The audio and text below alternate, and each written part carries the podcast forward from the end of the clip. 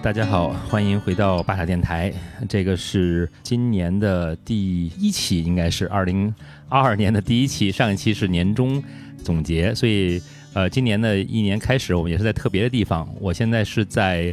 呃海南的万宁市，然后这个地方叫日月湾，是可能中国现在最著名的一个冲浪的一个圣地。然后今天的嘉宾呢？呃，也是我一个呃朋友兼这个老师吧，应该算是 呃，张楚 ZC 是一个铁人三项的一个爱好者，也是教练，对吧？ZC 跟大家打个招呼。好，大家好啊，巴塔电台的听众朋友们，大家好，我叫张楚。然后也像曾哥刚才说的，我们在一个特殊的时间、一个特殊的地点录这期节目，我感觉上也不太一样。我们是在那个群铁人，呃，这个铁人三项俱乐部，我们在一起训练。然后他也是这个俱乐部的游泳教练。我呢是在这个万宁这边做一个推广的这个冲浪推广的一个活动。呃，ZC 呢是在这边度假，正好是过年。对，既然在海边，咱们就聊聊跟海有关系的东西，然后聊聊游泳。因为铁人三项这项运动呢，其实游泳呢并不是在游泳池里游，对吧？虽然咱们现在在这个酒店那个楼上能看底下有个游泳池，露天的，但大部分的比赛呢是这个开放水域，我们叫开水，不是不是家里烧的那种开水，但是是这个开放水域，就是在河里边、湖里边，或者甚至于在海里边游泳。呃，那就是咱们今天就聊聊这个游泳这项运动。嗯啊嗯，好吧。所以呢，这个 ZC 是这个就是游泳教练。那你游开始游泳的是什么样的？什么时候开始游呢？是这这个是什么样的经历呢？我是之所以现在是游泳教练，也跟小时候的经历有关吧。我也是小时候爸妈觉得，不管是从锻炼身体的角度，还是从消耗精力的角度，去把就把我送到游泳的培训班里面。然后后面呢，进行了一段时间的训练吧，大概训练到初中吧。游到了当时的二级运动员，那就算打下了一个基础，打下了一个底子吧。但后来其实也断了很长时间，就是断了到一零年，基本上到一零年吧。你那个时候是在是二级运动员，那你是在有有这个系统性的训练了？是在在在哪儿呢？这是在北京，在北京。就算就算像像现在很多小朋友一样，所谓的现在的游泳的训练体系，基本上也还是就是初学。然后把慢慢的把四种泳姿学会，不管你是先学蛙先学蛙泳还是先学自由泳，把四种泳姿学会。如果你再想继续的去从事游泳的话，那就是进长训班。那长训班呢？那就比如说你不管是一周游去两次、去三次，或者你一周去六次，那都可以算是至少在目前啊，都可以算是长训班。那当时我们还是挺挺认真的吧。就是包括寒，我记得寒暑假还有专门的集训，就老师带，就教练带着，然后就一天都耗在那儿。上午上午训练啊，中午在那儿吃饭，然后做一些路上啊什么的，一天就相当于现在小朋友们的夏令营、冬令营了。其实当时我对游泳这个项目并不是特别感兴趣，因为传统的那种训练的方法，包括教练对待小朋友的方法，嗯，大家可能可以想象，嗯，比较简单粗暴那种是吧？对，比较简单粗暴，也作为一个小朋友来说，这个也是一个比较枯燥、比较苦的一个运动吧，就不像现在我们有各种各样的可以能寓教于乐或者能够游乐化、游戏化比较强的这些运动，所以当时。有各种各样的小故事，我怎么样的去逃避训练，然后被发现，然后 然后被家长、被教练 去去追打的这种故事。哦，这样子。其实我的你可能已经回答了我下一个问题，我就是说你是不是一开始就喜欢上游泳这项运动了？一接触这项运动就喜欢上这个运动了，还是说有一个过程？还还所以所以还真的没有，小时候真的没有太喜欢，当时。小学完了，我就已经断了一段时间了。初中之所以再捡回来，是就是因为目目的很强，很很明确，我就想得个二级运动员。得个二级运动员，好像是当时中考啊、高考啊都有一定的优惠政策，嗯，加分嗯，有一定的优惠政策。然后后来得了二级运动员之后，也就断掉了，就正常的上学，就像绝大多数人一样上学。然后再后来怎么样？再重新找回这里面的乐趣，那可能就是我在开始练铁人三项，就大概十年前吧，或者一零年开始吧，在开始准备练铁人三项，才慢慢的才感受到这个里面游泳里面的一些乐趣。嗯，对，我觉得就是说，就咱们在开始聊这个游泳乐趣之前，我也可以分享一下游泳对我的一个经历是什么。其实游泳现在呢，刚刚咱们咱们之前也聊，就是铁人铁人三项这三项三项三项运动，游泳、自行车和跑步这三项运动，我最喜欢的是游泳。我个人最喜欢游泳，我也很享受游泳这这个运动给我带来的快乐。呃，但是并不是一直是这样的。我我我小时候没有像你这样受过系统训练。我的第一次的这个游泳的体验呢，其实是我现现在我都不记得，后来是我爸跟我讲的，就是说三岁的时候，我当时在呃那时候我还在四川的一个一个一个镇子上面啊，跟着我妈在那边，他当然是上山下乡，呃，我爸就是那时候在在在在那个医院后面的一个小河沟里游泳，哦，他会游泳，然后呢，我看见我爸就去就跑过去找他，然后我爸就说，哎，过来过来，我那时候三岁，对于水没有任何概念。然后呢，我看我爸在那，我就跑过去了。然后到了河沟呢，我就直接走过去了，不知道水什么东西，然后就直接摸顶了。然后我爸就吓了一跳，赶紧跑过来把我从水里捞出来。然后呢，当然是肯定是呛水了，什么什么什么。然后从那以后，我就看见水就躲着，就是绕着走。小时候不知道为什么，当时我爸跟我说，当时因为你三岁有这么一个经历，所以。你可能现在不太喜欢水，所以我我我小时候实际上是很很畏惧水的哦，是吗？嗯，所以就即使你不记得你三岁的时候那个经历，但是你还是这件事情还是给你留下了一些东西。对对，其实很有意思。小孩的话，我不知道是不是其他的其他的小朋友没有就这样，但对我来说，我我就我小时候认为我天生就怕水啊，但是但是我。并没有这个这样经历的一个回忆。好吧，你说到这点，我想起一个小故事，可能也是跟你差不多大的时候，我具体记不清了，肯定也是在我学游泳之前，大概三四岁、四五岁的样子。然后家人带着去北戴河，去北戴河玩，然后我们是租了一个那种就是充气的那种垫子，充气的垫子。然后我不知道我为什么会记得这个故事，因为很多很多小时候的事情我都不记得了，唯独记得这，或者说之一吧。就是我，我记得我是从那个充气的垫子上掉下去了，然后就相当于掉到海里了嘛。那肯定我们离海岸并不远，嗯，但是我自己的感觉就是我一直在往下沉，往下沉，往下沉，往下沉，沉了很长很长很长时间，嗯，然后突然有一个不认识的人一一手把我捞上来了，啊，我就这这个这个感觉我到现在还有印象，但是我不知道为什么会记得，并且我并没有因此因为这个经历像你一样，并并没有因为这个经历去怕水，我还是。可能还是就是对水并没有什么恐惧恐惧的感觉有些跟有些这方面的东西可能是天生的。呃，我觉得就是说，所以后来我是到了大学的上大学之后呢，呃，就是才开始正好因为住在学校的那个体育中心旁边，然后每天上上上课都要经过那个地方，然后我就去报了游泳班，才学会。所以我是我是我学会游泳是上大学的时候才学会的。嗯嗯，所以呢，到就但是我觉得游泳的话呢，就是说。呃，就是一个，嗯，怎么说呢？其实我后后来也，即使学会，也就是很简单的蛙泳啊，什么自由泳能游个二十米，然后真正开始就是真的把游开始就是游泳，就是说能够比较觉得在水里能够比较自如，是，呃，是是大概四五年前我跟着张杰那个那个游泳班，呃，系统性的练了两年吧，两两年多，呃，然后就是在那个就在北京那个二十一世纪那边那练，然后，呃。我觉得就是说，慢慢的就开始能够有这个找到这个在水里边的这种感觉，就是能够能够在水里能放松。嗯，其实呢，我觉得就是这个这个是非常非常重要的。你其实越放松呢，你游的会越好。对，或者一会儿也许我们这曾哥告诉我，我们不讨论太多的技术的细节，但是其实我们一会儿可能会讨论到，就是我经常说，这个要和水做朋友。一方面你要放松，但另一方面你又不能太放松，就相当于你是该用力的时候你要用力，然后该放松的时候你要放松。这里面听起来有点有点悬啊，但这其实就是游泳的游泳之道吧？对，我觉得我觉得你那个方说法很好，就跟有跟跟跟水做朋友，就是说跟就是跟其实跟人做朋友一样，其实好朋友之间并不是一味的迎合，对吧？也不是说一味一味的就是这种非常的这个这种严厉的，就是肯定是一个。Give and take，就是说你你你就就大家是来来来去去这么一个过程，对吧？所以呢，我觉得就是慢慢的，我现在开始有这种概念，就是跟水之间的一个有一个交流，不是说我要去征服它或怎么样，或者说看见水就躲，或者怎么样，实际上跟他有一个交流。嗯，而且而且我们现在虽然在说游泳，但是游泳算是整所有水上运动的一个基础吧，嗯就相当于你我可能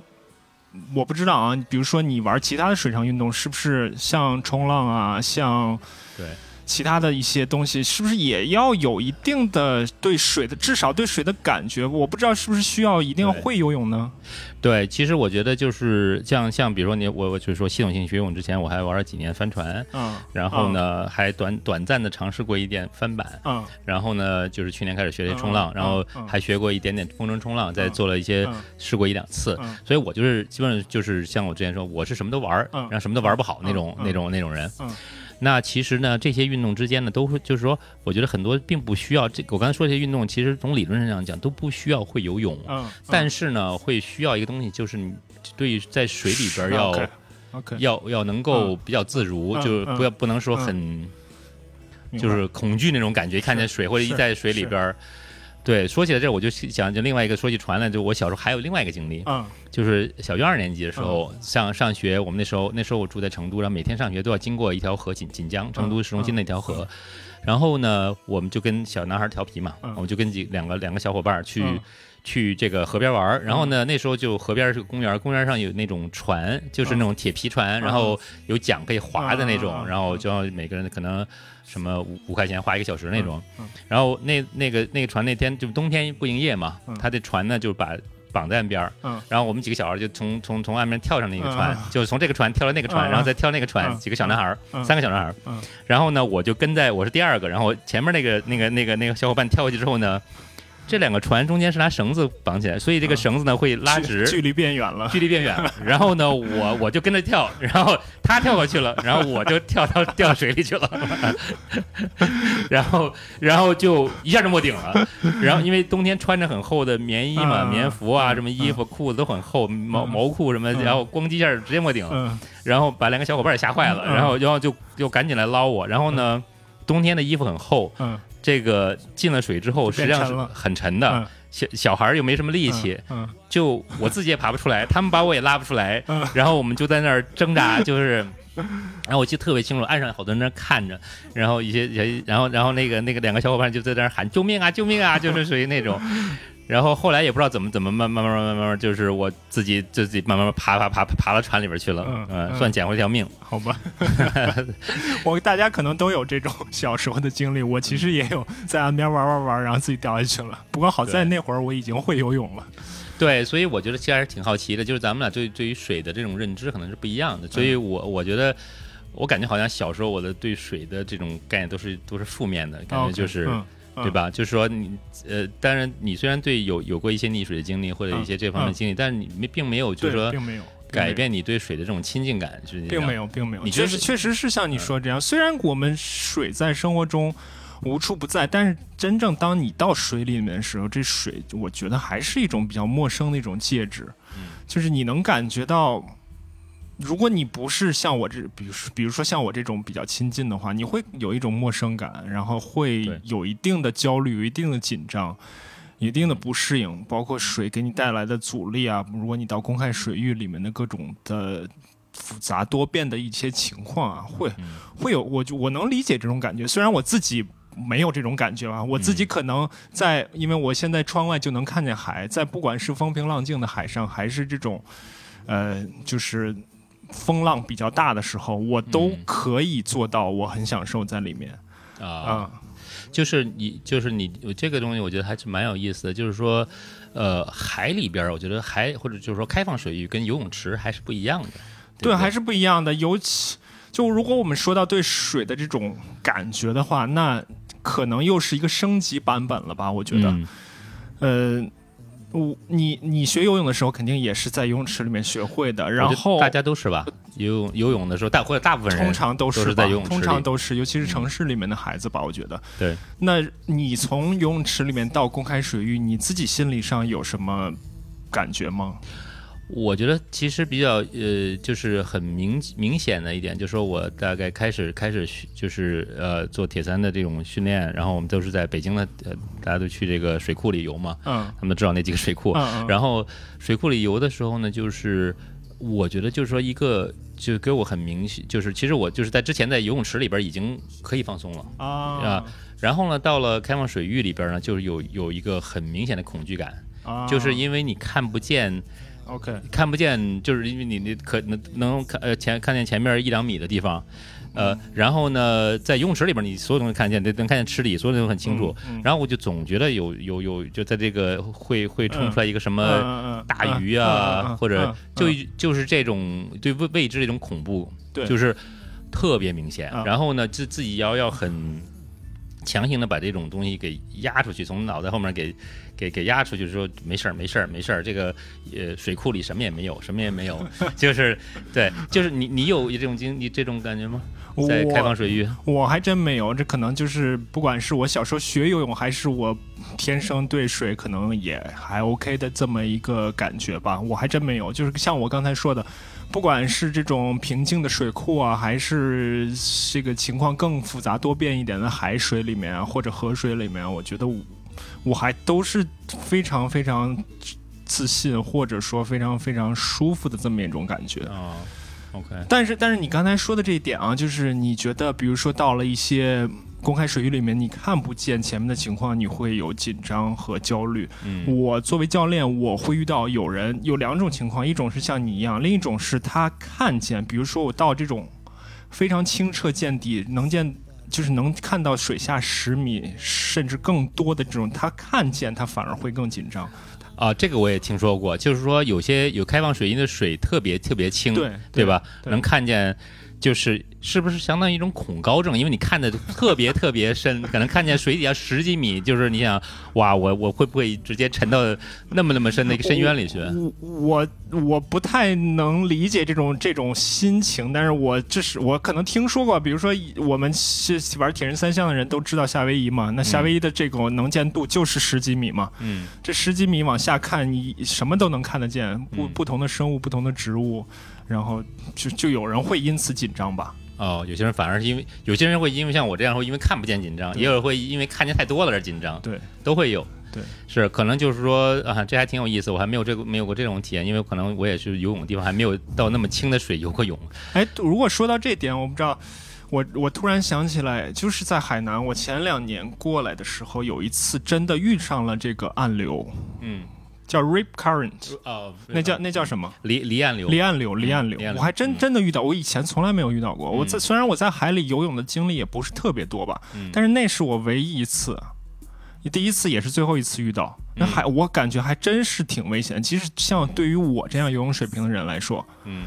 还真是挺危险的，我就能明显的感觉到它的力量非常的强大。那讲讲这个这个经历是你当时是什么一个情况呢？其实就是我，因为我来了海南，我就经常去海里游泳嘛。嗯，我一般都是从啊沙滩出发，然后往前游若干米，然后就沿着海岸线平行的方向，平行方向来回来去游。嗯，我自己看个时，大概看个时间吧，游个半个小时，四十五分钟，一个小时。嗯，然后那一次应该是游回来的时候。对，因为离岸流基本上是在岸边嘛。对。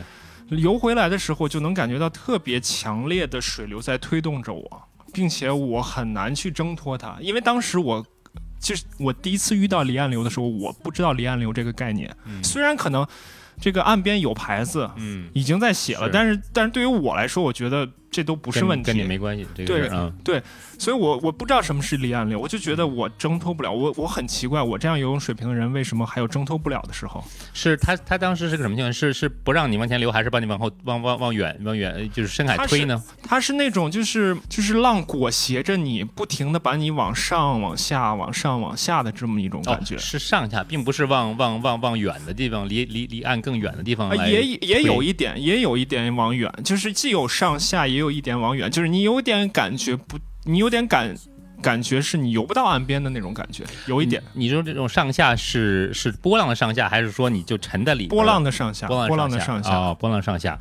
哎，对，这个的还蛮有意思。然后，然后，因为我不知道离岸，我如果现现在的话，我就知道了嘛。应该是，如果你遇到离岸流的话，你就往往侧面游，游出这个离岸流就好了嘛。当时我也不知道，我就拼命的挣扎，拼命的挣扎，一直在往前游，然后也觉得到不了岸边。然后这个浪的上下的给给我的上下的感觉，就感觉这个冲击力非常强。嗯，就当时有一刚才刚才没有想到，现在想想还是当时还是有一点点害怕的。嗯，好在后来就是通过自己的努力，还是回到岸边了，就已经被浪拍的有点晕的那种感觉，有点晕了啊。对，就是有些有些朋友就是也提到过，就是说有有这种在洗衣机里游泳，对对对对对，体验是吧？没错，就是就叫那叫叫脚脚脚脚上来就滚筒洗衣机上脚上脚下那种，对对，所以还是挺危险的。那个，那后来是怎么挣脱呢？后来我觉得还是我能力还可以吧，就是努力的上岸边游嘛。哦，你就就反正就就就给他就就就正就从那儿就是就是正向的就给游出来了啊。但实际上呢，还有其他的方法能够。解脱的是吧？实际上，那后来我我回去就，其实我好像游完我就上岸去，就看见那个牌子了。以前从来没有注意过，遇到之后就马上就注意到了。那那或者我回家查一查，上网查一查，那意思就是说你与你不要去跟他对抗。这可能又回到我们说的跟水做朋友的这个这个事情，你不要跟他对抗，你你被他冲得远一点，然后从侧面游出去就好。侧面就等等于是跟按平行的方向继续游一段。然后再那个再游回去，对，哦，对，这个这个还是挺有意思。所以实际上，这个开放水域的环境会比较复杂。它除了这种能见度之外，还有一些这种对，尤其是有水流的地方吧，像海里啊、河里啊，可能湖里面、水库里面可能还稍微好一点。对，我觉得印象对我比较深的就是，就是大概四年前，就是在那个。厦门比赛那个就是那艾尔曼七那是有洋流对吧？对，当时是在那个厦门那个就是那个那边下下海嘛。嗯。然后呢，我因为我我游泳的时候，因为我我特别不喜欢跟别人在水里边有肢体接触嘛，因为我本来本来对游泳就不是很自信，然后所以我就会一般出发的时候我就会呃离远一点，离远一点，离离大部队远一些，我会往边上让出来大概个十几米二十米的样子，然后我就自己游。嗯。然后呢，游到一标的时候要要是一个右转，我当时记得很清楚。当时所以那个时候呢，大家就沿着标就过去了。但是那个洋流呢，下面那边洋流很有意思，就是它其实你可能就差个几米啊，那个水流就不一样。嗯。然后呢，我等我转的时候呢，我离那个标大概有个十来米，可能十不到十五米的样子。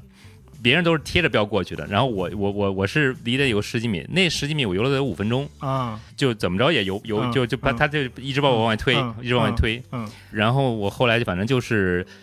很慢很慢很慢慢的就在在就是他有一点正向的正向的这种速度，就游了很久很久很久，但是呢，我一过那个标，我一绕过去。唰一下就就就就就一下就给我冲老远，它就其实就是那那一点点那个那点洋流。对，说说到这儿，其实嗯，我有运动员今年去准备去横渡琼州海峡嘛，就这种横渡的这些活动都会遇到类似的问题，就是所有的海峡里面都会遇到洋流的问题。有洋流，所以就是你用什么样的心态去？如果你有机会去进行这种横渡的长时间的游泳，你用什么样的心态去面对它？嗯。遇到洋流的时候，你很有可能你半个小时、一个小时你都原地不动，你，所以就是这里面我虽然我自己没有亲身的经历，但是我看过一些故事，看过不管是横渡英吉利海峡还是其他地方的一些横渡的，他们都是这这个感觉上就是跟你的身体的能力没有太强的关系了。如果是时就是时间越长的运动，其实越考验你的心理了。嗯。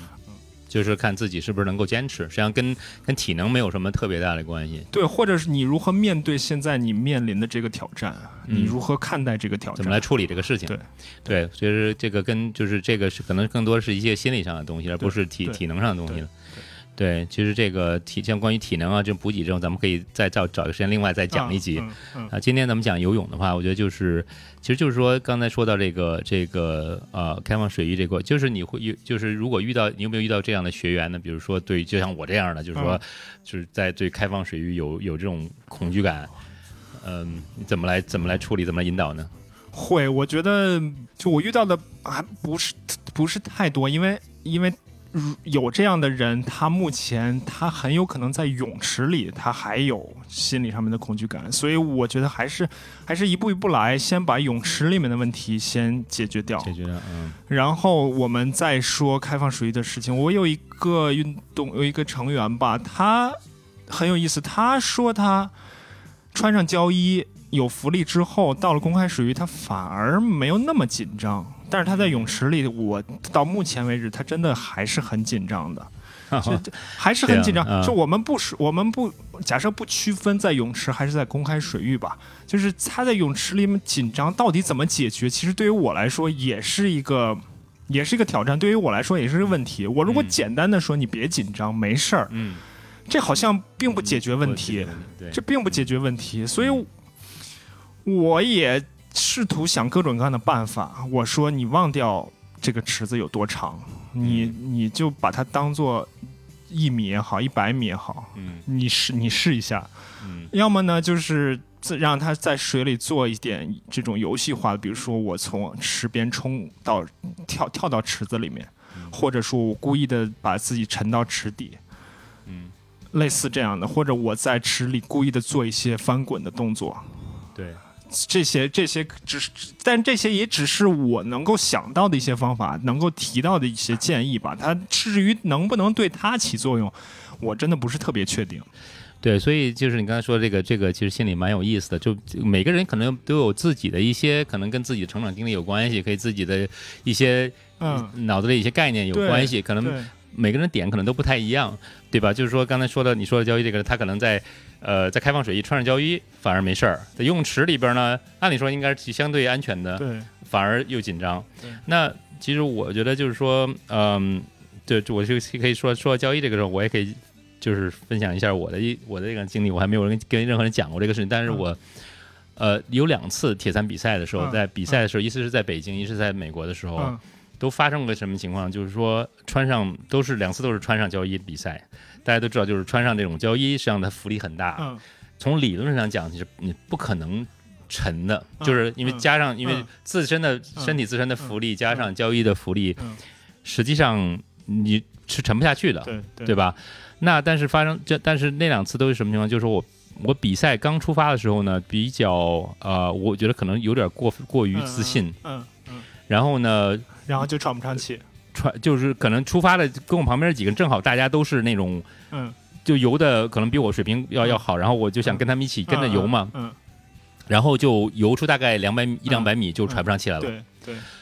然后然后就开始进就是开始进入一个 panic 就开始就是对，然后就会变成就一直倒不上气，然后我自己跟自己在想，就说我一直跟自己说，你没有可能会沉底儿。但是我一直在喝水，就一直在喝，就就那时候一直基本上就是张就是换一口气就喝一口水，换一口气就喝一口水，然后就是一种非常无助的一种一种要溺水这种感觉。是没错。但是这一这段时间我一直在跟你说，你不可能沉下，你不可能沉下去，你不要想这个事情，你可你没有可能沉下去的，就真的就是这样子。然后呢？然后就很有意思。北京的那个时候呢，我就发现，就北京那个时候呢，我就。呃，因为它是北京是个是个就是一个奥标的比赛，就是一个标准距离一千五百米的游泳，我大概是我最后是撑下来的，就就硬撑下来的，就是游泳姿势已经完全乱掉了，然后游的非常慢。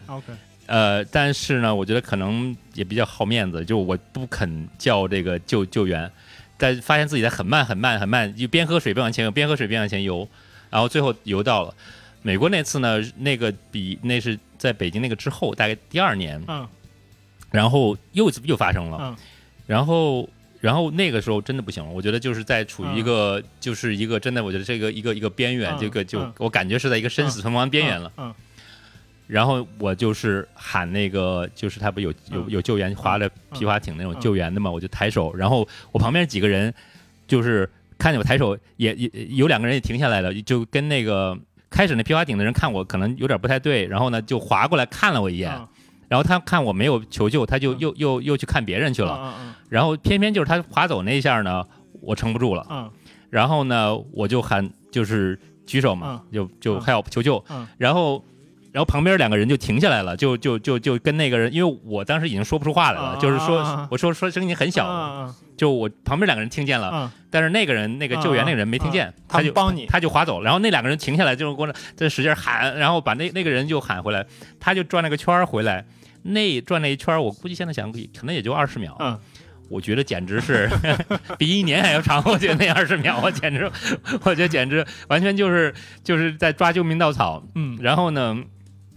他过来之后呢，然后他我就一下抓着他的船，他说：“哦，我他说你慢点，慢点，慢点。”我差点把他给带倒了。嗯，然后然后我说：“对不起，对不起，对不起。”我说有点，我觉得还有点紧张。然后他说：“没事，没事，没事，没事，没事，你你放松。”嗯，然后呢，他我就趴着那船跟他聊天儿，然后期间还有另外一个人也扒着他，我扒着船船头，那个人扒着船尾，嗯，然后呢，我们仨人就是聊天，聊了两聊了两分钟，嗯，然后我觉得没事了，我说我谢谢，我就走了，嗯，呃，其实，在 Ironman 的规矩在规定里边，这个并不犯规，嗯，因为我船扒船并不犯规，因为你并没有借助船再往前往往前走，就你这原地在那休息，等于是。然后呢，我还可以继续继续，也也就我会继续参加比赛。嗯，很有意思，就是那是我最后一次有这个经历，并且你两分钟之后就没事了，完全没事了，就是倒过气儿来了。我自己感觉，就是说我可以平静的，因为那个时候就是处于一种就是那种英文叫 hyperventilating，就是就是那种 就是大喘 气，就是喘，而且喘气速度特别快，放放就是就是就是降不下来，就然后自己喘气速度很快之后，其实。心率会很快，然后人会很很处于一种处于一种那种很亢奋的状态。嗯，对，所以所以所以我也挺好奇，这种其实你你的这种情况并不少见，你并不是你并不是一单就是非常特殊的一种情况，有很多人我听说过有很多人有类似的情况，所以我在想，一方面是说这种类似于 panic attack 到底是什么样的机理？对吧？从生理上到底是什么样的机理？对，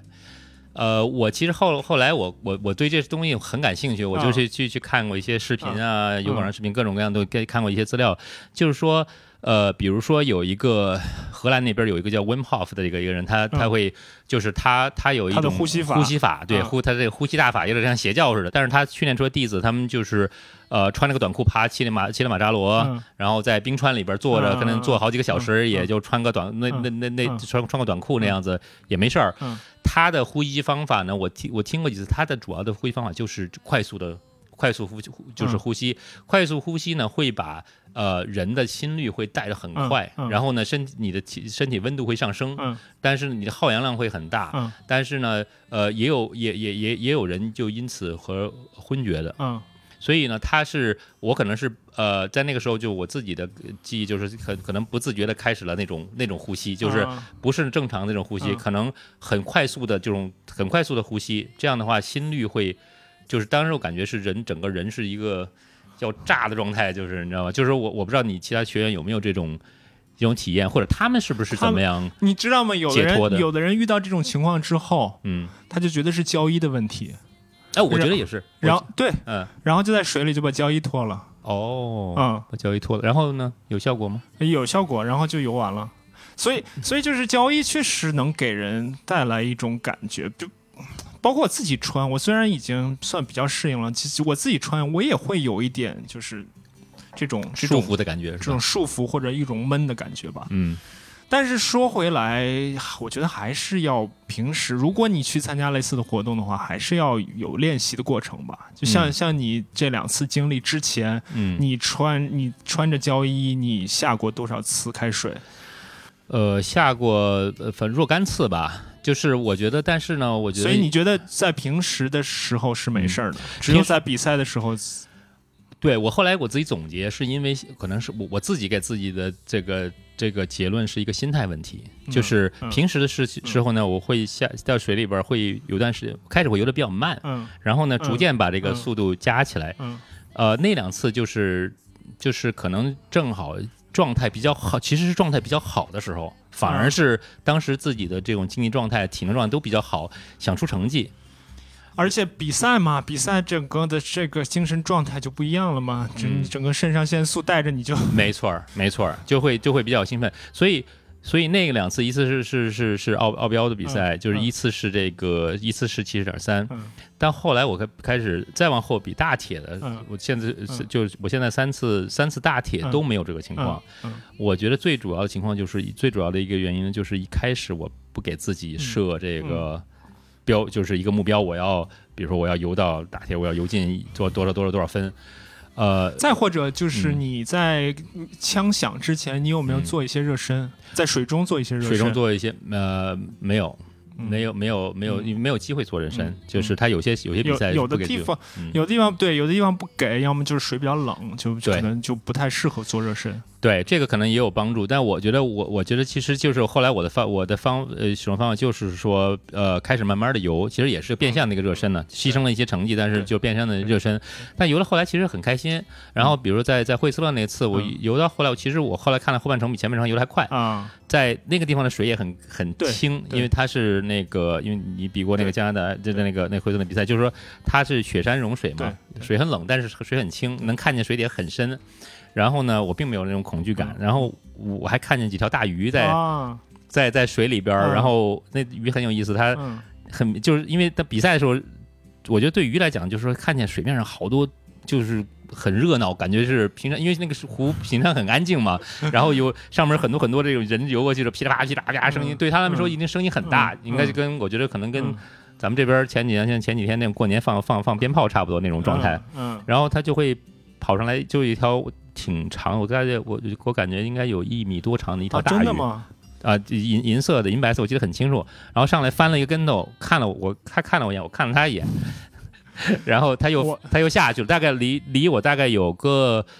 呃，还有点距离，离离离我有个七八米的样子，我觉得啊是吗？我还真没有印象，不知道是因为我太专注于比赛了，还是因为我们开始比赛的时间比较早，我感觉天色还比较暗，嗯，看看不到太多东西。对，还还有一个啊，你说到这点，就是水中的动物啊，我印我我看到很多人横渡的时候遇到最大问题，因为横渡通常是在也不一定啊，反正横渡有很多是海峡嘛，嗯，很多时候遇到的问题就是水母。哦，对。这个水，这个水母是对很多横渡者的一个非常大的挑战。嗯，就是如果你被，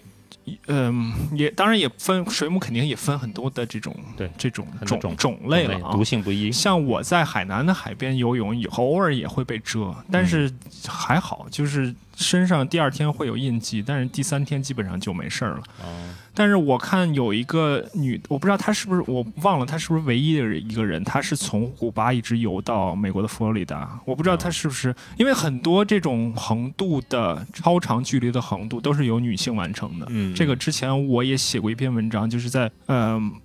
超长距离的耐力运动里，女性是有优势的，尤其是在游泳这个项目里面。嗯，其中一个原因是因为女性的体脂会高一些，她更适合游泳。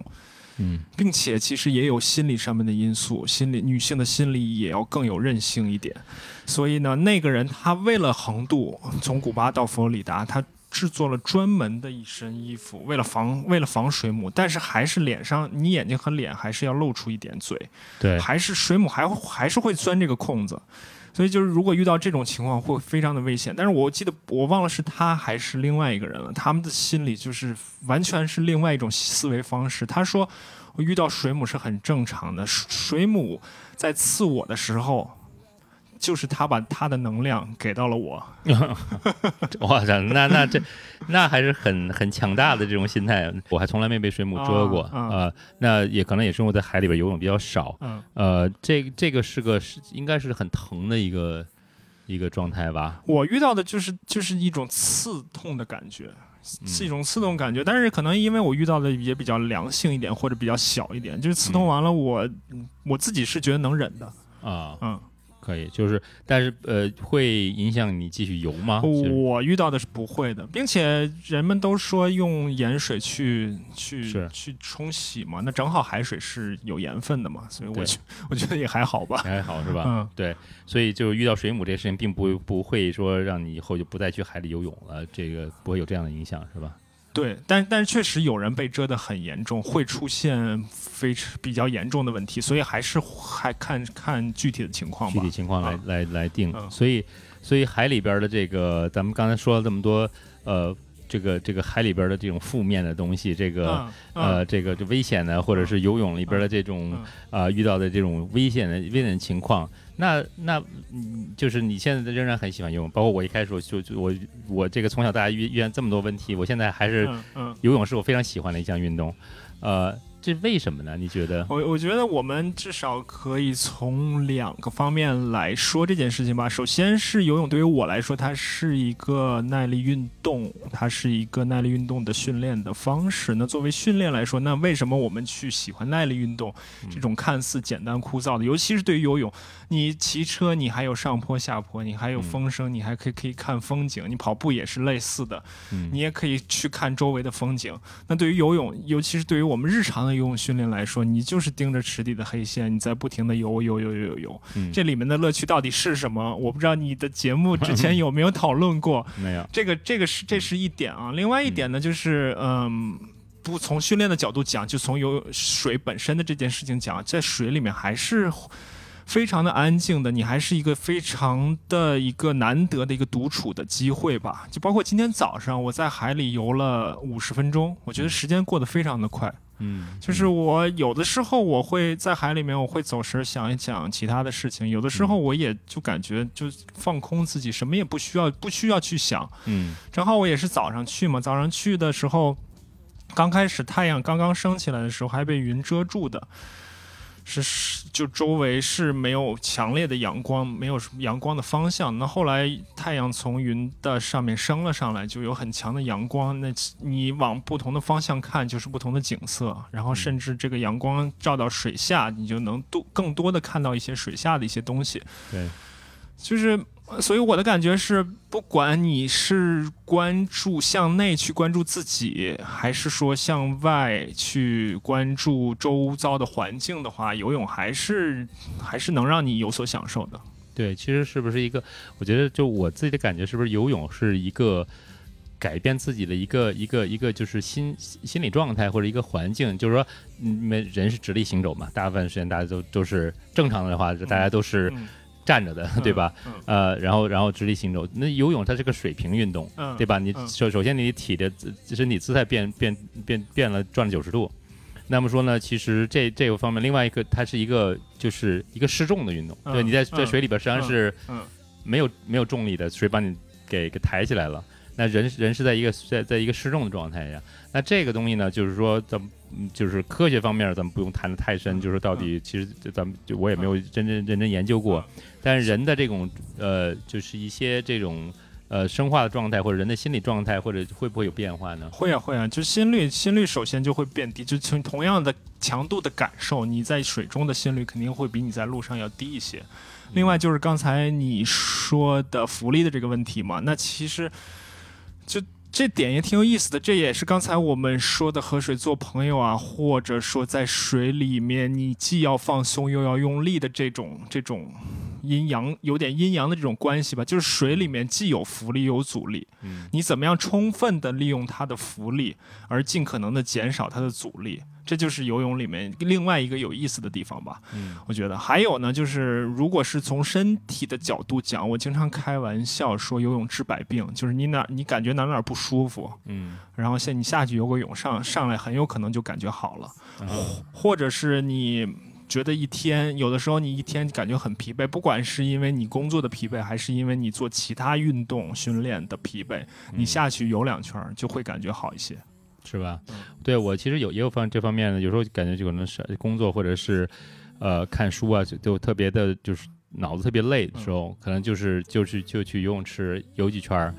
嗯，就不太会想这个这个事情，而且而且就是会，我感觉有时候跟跟跑步还不太一样。对，跑步不太一样，因为跑步毕竟还是冲击力比会比较强一点，跑步是冲是承重的运动嘛，而游泳刚才我们说是有浮力的嘛，它是它是不承重的。所以就是从放松的角度，从身心放松的角度，游泳肯定是有好处的。但反过来说呢，如果你是想，我又回到这个运动科学上面，如果你是想增强你的骨密度的话，那还是需需需要去承重，需要去稍微跑跑步的。嗯，对，可能它其实我觉得可能更多的就是说，呃，是运动的方式的其中的一种，对对吧？就是它可以就是就是能够呃调动身体的某些某些机能，然后呢能够，我觉得。换改改变一个环境，改变心情吧，换一换心情可以。呃，我感觉就是说，尤其是呃，就是在我觉得公开水域，现在我慢慢的已经开始能够呃喜欢那公开水域游泳，呃，减少这些恐惧。以前的话，可能就是说之前讲了一些很多一些负面的一些经历。但是呢，我觉得就是说，在刚才你说到，就是说今天早上去游泳，就是能看到海里边的一些就是阳光啊什么这种，其实很还是个很很愉悦的一个一个体验。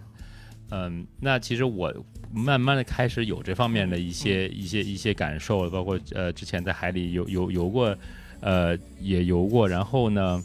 呃我觉得就是说另外一点就是说海里边它有波浪，它有浪，跟跟游泳池或者河里边不太一样，浪会比较大。那我我就是呃我现在就是能就上次我在博鳌那边游的话，游了游了三千多米，在在在在那个海里边，也是像你说的先先先离岸游游出去，然后沿沿着岸。然后呢，其实也蛮有意思。往回游的时候，我看了一下，就是在水里边游都需要有一些标志物嘛。嗯。然后我游到就是我住的那个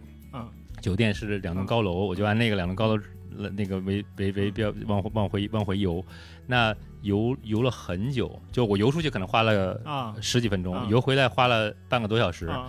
那其实，而且就是像你说的那种，可能就是随着波浪的起伏会会很大，可能有有一部分也是那种离岸流的一个影响，但但我就是反正慢慢慢慢游回来了。但是我觉得就是说，并没有个很给我就是这种很焦虑的那种感觉，或者怎么样，而是我觉得就是说，呃，这个就是我觉得就是说我当当时我记得很清楚，当时一个心理状态就是跟着波浪走，就是跟着浪走，就不要去。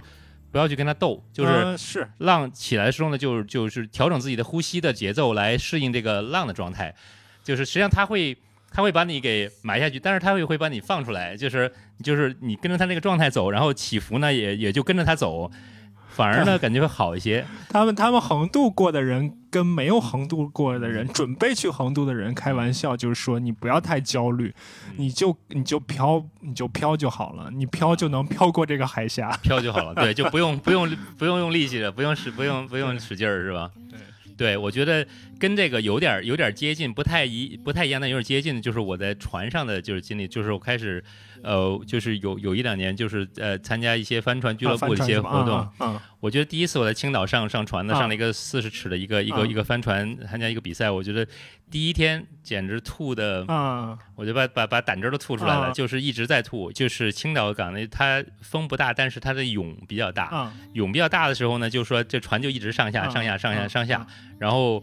就我就一直在一就是晕船晕的，就是死去活来的。嗯，但后来呢？我觉得慢慢的，其实到了第二年，到到到第二年，就基本上我就不晕船了。啊，其实我我自己感觉也是在海里边，就是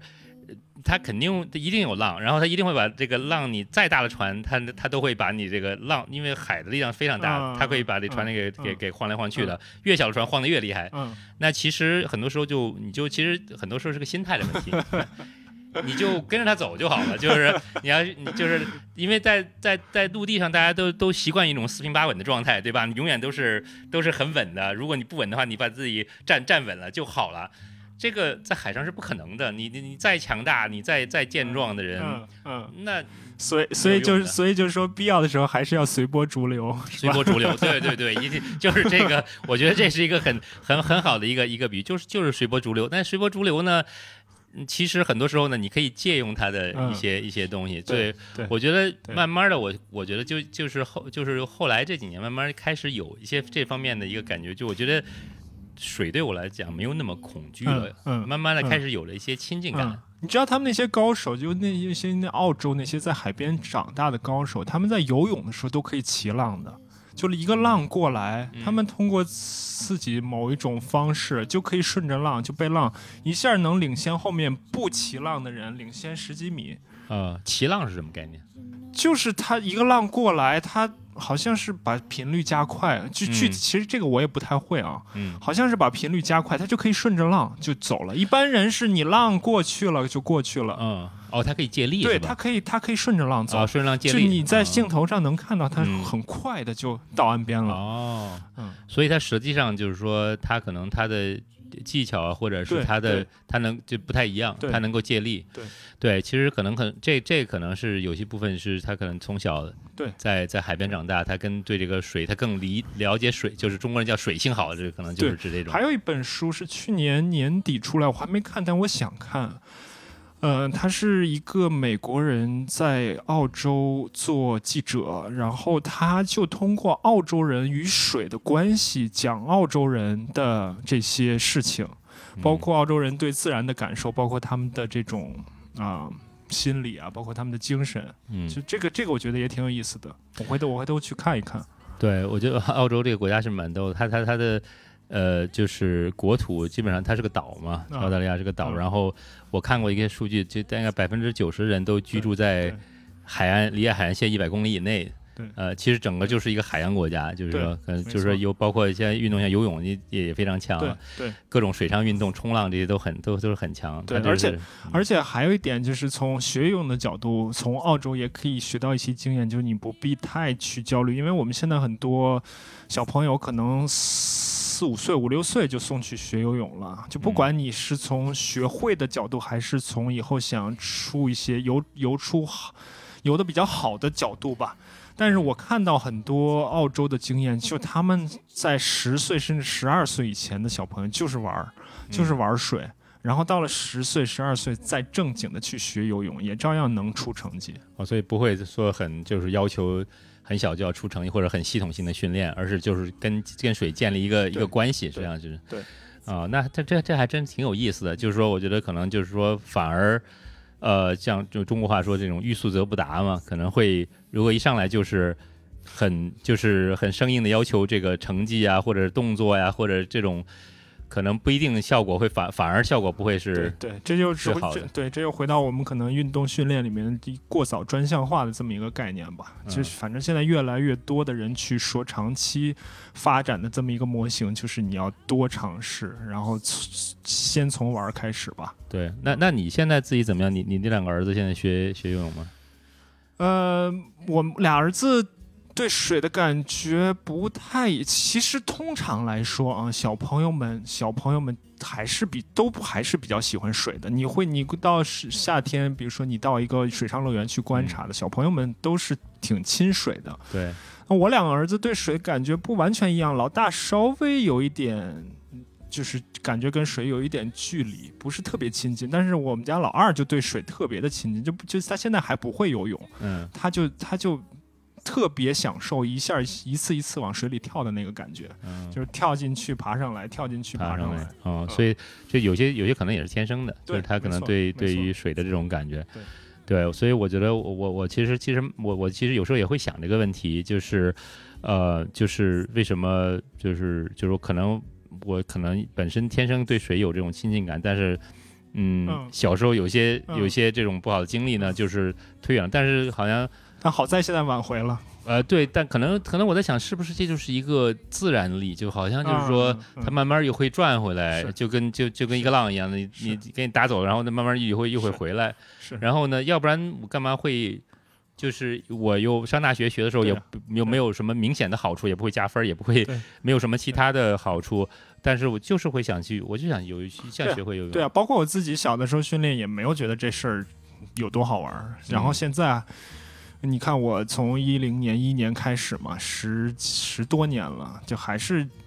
不管是游泳还是其他的跑步、骑车，还还都是觉得一直在享受在里面吧。对对，我觉得可能人可能就是跟水有种天生的亲近感，有些有在在有些有些情况下至少是，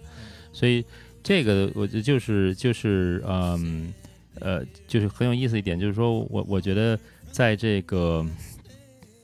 现在的情况，现在就是中国这块儿，就刚才讲的澳洲，然后然后讲中国这块儿，可能，呃，大家游游泳的这种普及程度还不是那么高，对吧？对。呃，这一方面可能是一些历史原因，但是一方面呢，我觉得可能大家对于水这方面呢，可能有一些，呃，觉得啊，可能危险啊，就经常你看，你看，就是咱们现在在这个地方，就前两天就是有有有这种溺水的这种事件，就是说这样的话就。呃，可能有段时间就不能下水了，所有人都不能下水。嗯，呃，那这个我觉得就是说，呃，你觉得就是因为你滑你游泳时间会比较长，那你觉得这个方面这些这些就是大众的这种心态啊，或者文化在变吗？我我觉得这个各方面肯定在变啊，我觉得各方面因素都有，比如说有一些硬件的硬件的限制，我们北京的条件算很好的了，有各种各样的大小的泳池，你到了其很多地方，它可能没有这个硬件的条件。那那还有就是从运动的角度，大家可能觉得就。从整体运动的角度讲，大家也没有就从小也没有那么重视嘛，大家都是以学业为重嘛，所以游泳作为运动其中的一项，可能也没有。另外就是，其实很多国外的人学游泳，他也没有从运动角度去考虑这件事情，他只是把游泳当做一个必备的一个技能。就之前我们跟我跟其他人聊嘛，什么叫功能性运动？功能性运动，那游泳应该算一个功能性运动，它肯定是有功它的功能的，所以它只是一个技能嘛。你掌握了这项基本的技能之后，我们再去说运动表现、运动成绩的事情。对。呃，为什么说有变化呢？那至少是从这现在的这些体呃体育考试的改革来说，现在比如说在北京，游泳已经是中考体育你可以选的项目之一了。嗯，像从这个角度讲，那肯定还是还是有变化的吧？有些积极的变化，还是就是游泳。包括包括很多家长也意识到这个游泳的给人带来的全方面的好处吧。对我个人就觉得，好像游游完泳之后，我脑子比较清楚，就可能对于学习还是有一定的。其实这方面其实有一些运动方面的一些这种研究科研已经有这方面的一些成果了。这个对，呃，对我知道你也对这种这种这种呃，就是学术性的这种运动学术性的东西比较感兴趣，咱们也可以找时间再再仔细的聊聊这个事儿。但是总的来讲，其实越来越多的证据表明，就是说运动对于呃智力的发展是有益处的。对。就是说，像我觉得，我觉得我小时候，我我我我我我爸就老跟我讲，他说你不要去花时间去运动，你就好好念书，把书念好就行了。但其实呢，现在现我觉得现在更新的观点就是说，其实运动是会促进你的这个学业的这种进步的。对，从各方面促进嘛。或者我们我现在比较感兴趣的一个领领一个领域，就是从进化的角度去考虑事情。那从进化的角度，我们我们不运人不运动。才多少年呀？我们之前的祖祖辈辈都是，不管他是出于自己喜欢还是不得不，他们都是在不停。我们可能也不也不是具体的某一个运动项目啊，他们至少是每天进行身体活动。在活动，对，就从从远古那种狩猎啊，或者是采集这种，都都是要动的。就是人不动的是时间其实是很短的。对对，这个这个很这个很有道理。我觉得就其实人的这种设计，原本的设计就是要。